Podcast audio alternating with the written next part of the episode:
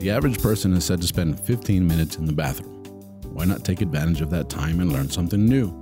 Presenting the 15 minute podcast on weird facts, crazy details, and funny particulars that you'll be able to enjoy while you're taking a sh. Well, on your free time. Welcome to The Shit with Sam Butler. Welcome to another episode of the Shit Podcast. Um, I have a very special guest with us today, a good friend of mine um, from Leyendas Legendarias podcast and El Dollop. Uh, my friend uh, Eduardo Espinosa. How you doing, bro? I'm doing great. Thanks for having me back. Hey, it's great having you back. Um, I, um, our first English episodes were pretty pretty successful. Everybody was like, whoa, that doesn't even sound like him. You know, so it's cool that I'm a different person when I speak English. Apparently, yeah. No, uh, um, I have a, a a guy that works with with me in my business, and and he goes, "Why does that guy sound like that?" I would I would never expect the guy to talk that well, you know. and, and I was like, because I've heard him in that's that's a weird backhanded right. compliment. He goes, I've, I've I've heard him in Spanish, but speaks really good English, you know. So it was pretty cool. I was like laughing the whole time he was telling me. I was like, Nah, it's cool, man. These guys are cool. I mean, um, we have a very uh, unique topic. It's kind of cool. I've came across this. I think it's. Um, I thought it was pretty badass. You know, actually, um, we're going to talk about Cthulhu. It's like K H U T U L U N. mm-hmm. Cthulhu, Okay. right? I know it's hard. I, I had to like Google the pronunciation. You know, I was like, I was like Cthulhu. It was almost like, almost like a like a ch sound, I guess. Cthulhu. Yeah, it's K H though. Cthulhu. Well, Cthulhu was a princess. Okay. She was a Mongolian princess. Her great, great, great. I don't remember that Disney movie. Well, uh, I, you know, actually, they there. Um, once I started researching and I realized that I had come across this princess in a, in in a Netflix TV show, and, um, and I went, "Oh yeah, I remember now." But what was cool about this, uh, let's say Cthulhu, Cthulhu, uh, probably right, Cthulhu. She was um, a great great granddaughter Genghis Khan. Aren't we all? No. we don't eat bats, bro. No, I'm just kidding. no, Genghis Khan, of course, um, he was, uh, you know, the Mongolian uh, leader that conquer that conquered all of Asia and so on and so forth. And um, Not a nice guy, apparently. you know, uh, I watched that. I watched that uh, uh, Marco Polo on. Oh yeah, Netflix. on Netflix. and it kind of gave you a different perspective on I mean, he was looking out for his people yeah you by know wiping um, out everybody else. yeah yeah i mean and and uh it, it was a very interesting thing when i watched that episode because um he uh um, hold on give me a second because he uh um he was actually kind of a fair guy the Khan Okay. right? And yeah, they were wiping out civilizations, but I think everybody's wiping out civilizations. Yeah. That's- was, I think that's- it was England's uh, England's favorite pastime for I, I, I think. I think that's the I think that's the hard part, and I don't want to get too political here because that's not what this is about. But I think that that's the hard part for people to understand. I mean, I hear it all the time. It's like it's not fair. Uh, the colonizers took advantage, Mm-hmm. so on and so forth. I'm like, yeah, you kind of got conquered. You know, you you lost. You know, and um, that's what happens when you lose. You know, at least now we're still around. You know, and and I'm saying this as a Mexican and an American. You know, it's like my mom's side of the family had to survive. You know, and they did. So I'm grateful for that. But I, I I mean, you look at, at these genocides and you look at these different. It's always been one race trying to take over another race. Yeah. and and it's always and, and so the Khan was the same way, and this was his great granddaughter. And I'm gonna jump back here for a minute, um, because I have some notes on her. Her father was um, Kaidu, right? And he was the most powerful ruler of Central Asia. He reigned in the realms of Western Mongolia to Oxus and from the central Siberian plateau to India. Uh, how I wish I knew geography right now. Yeah, I mean, it's like a Pretty big, right? big area, especially for that time. Yeah, and so it's like pretty much everything south of Russia. pretty much, uh, I, I think even into Russia. Okay. you know, because it's right up there. You know, um, uh, she was a warrior though, this princess, Cool. right? So uh, she actually rode alongside her father and would capture people, and um, they tried to take over Look. Daddy, I got one. yeah, yeah. Doing the- great, honey. they tried Cut his head off. You know, they fought against the Yuan dynasty. You know, trying to take that, but this is what was like super interesting about this this princess. And I'm going to read this kind of verbatim. There's a few articles on it. But Khutulun insisted that any man who wished to marry her must defeat her in wrestling. Okay. That's pretty interesting. Yeah, it was very interesting, right? so it's like, you want to marry me? You got to beat me in wrestling. You gotta wrestle me in the nude in the mud. Well, well, this is the thing. Uh, you had to bet some horses. Oh, okay. So Right. first of all, you had to have horses. You have to have horses. Yeah, that's a, that's actually kind of not a bad thing, right? Like be like, like, hey, uh, you have horses? No, okay, you can't even. Yeah, you can't. Yeah, you're you're disqualified. Yeah, ladies, learn learn from that. They don't have a car. They live with their mom. They can't wrestle you. you shouldn't let them. You shouldn't let them wrestle with you in the mud naked. You know, it's like No. then how are you gonna get back? you don't have a job. you know, it's like you don't have a job. You live with your mom. You don't have a car. No wrestling. You know, but she won. Nobody defeated her. Oh shit! She stockpiled over ten thousand horses. Wow. you know, ten thousand. how do you feed ten? th- 10,000 Well, she was a princess. anything? She was a princess. true. I mean, they let them roam, but could you imagine how many dudes wanted to end up with her? You know, I mean, she was a princess. So she was a princess. Oh, and that's that's the other thing about the Mo- the Mongolian, um, um, because they were nomadic. They were nomadic tribes, so you could imagine that they're um, roaming all these different uh, um, parts of of the land and all their horses and and uh, all of their different pastures and so on and so forth. Right. well, part of the deal was that it didn't matter what your social status was.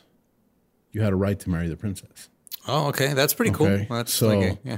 So if you didn't have a car, not if you didn't, Socialism. if you didn't socialism, yeah, you had a you had a right, you had a right. But she was like, yeah, but you got to wrestle me. You know, she never lost. She never lost. Mm-hmm. I don't know if that's good for her or bad for her. The I don't know. Like I, I don't know how to feel about it. Like, yeah, sure, you have a lot of horses. Yeah, I have a lot of horses. I, well, she loved war, and she was a good warrior. uh, I mean, yeah, it's like I have a lot of horses, but I have no one to ride. I have no one to ride. That's a dirty joke. yeah. uh, well, it gets a little worse. Well, there was a lot of speculation because there was there was two two gentlemen that wrote about her. Um, let me see if I can go back to here. Um, one of them was obviously Marco Polo. Um, he was the the Venetian traveler and the Persian historian Rashid al-Din. So there was different accounts of what happened and why she eventually got married. She did not get defeated into marriage, but she got married. Um, but she got like, defeated okay. nonetheless. no, but they She said didn't, get, she didn't. She didn't get defeated, but she uh, she gave up. she, she gave up. settled. She settled in. Well, they say that she was having an incestuous, incestu- incestuous, wow, I think yeah, I think that's the word. incestuous relationship yeah. with her father, and that would have been looked bad upon, obviously, and brought reproach to his name as her father. I don't know why, right? Uh, was- But that's that's what one of the the One of the say. theories is okay. One of the theories say is that uh, uh, the other theory was that So she not only did she ride alongside her father, this is the PGX XX uh, the shit episode. We're talking shit today, but um, you know, um, she would ride with her father, and she was worried about that. That's one account. The other account is that she married a prisoner who had tried to assassinate her father but failed.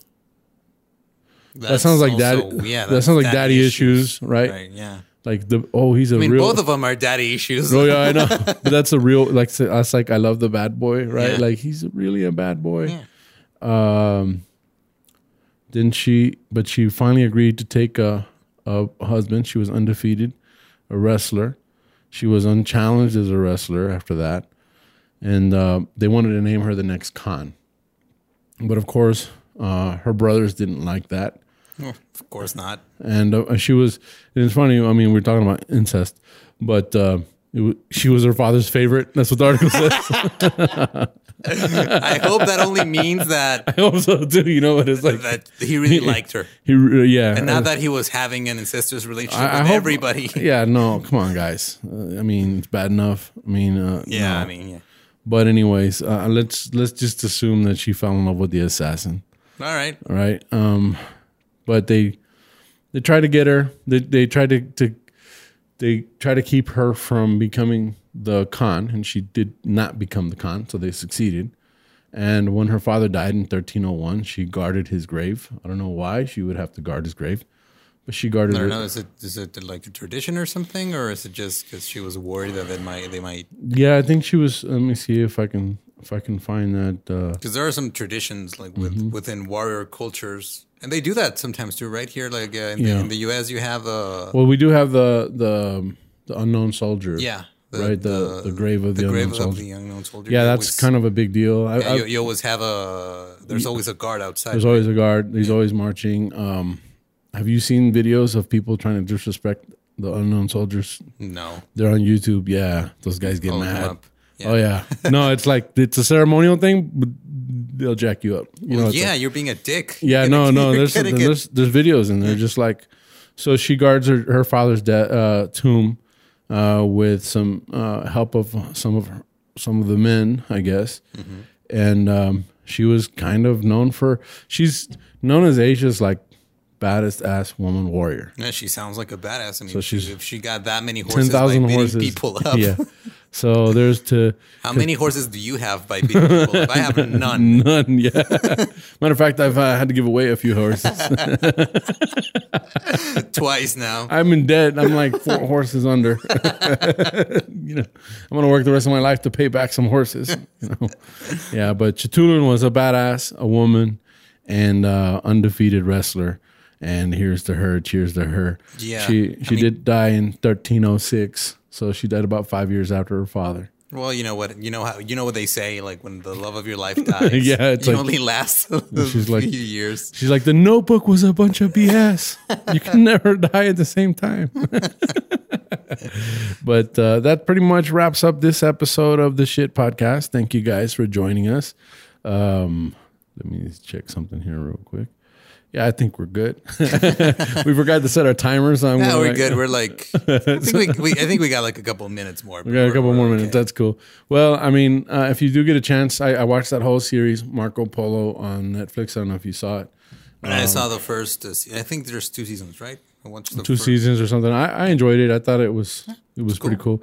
I like I liked how at the end of it, um, they just plant like this cross, you know, and you're going like, yeah, it's gonna be all over for you guys. I'm sorry, you Like, know, oh yeah, we know how that ends. you know how that ends. Yeah, it's never good.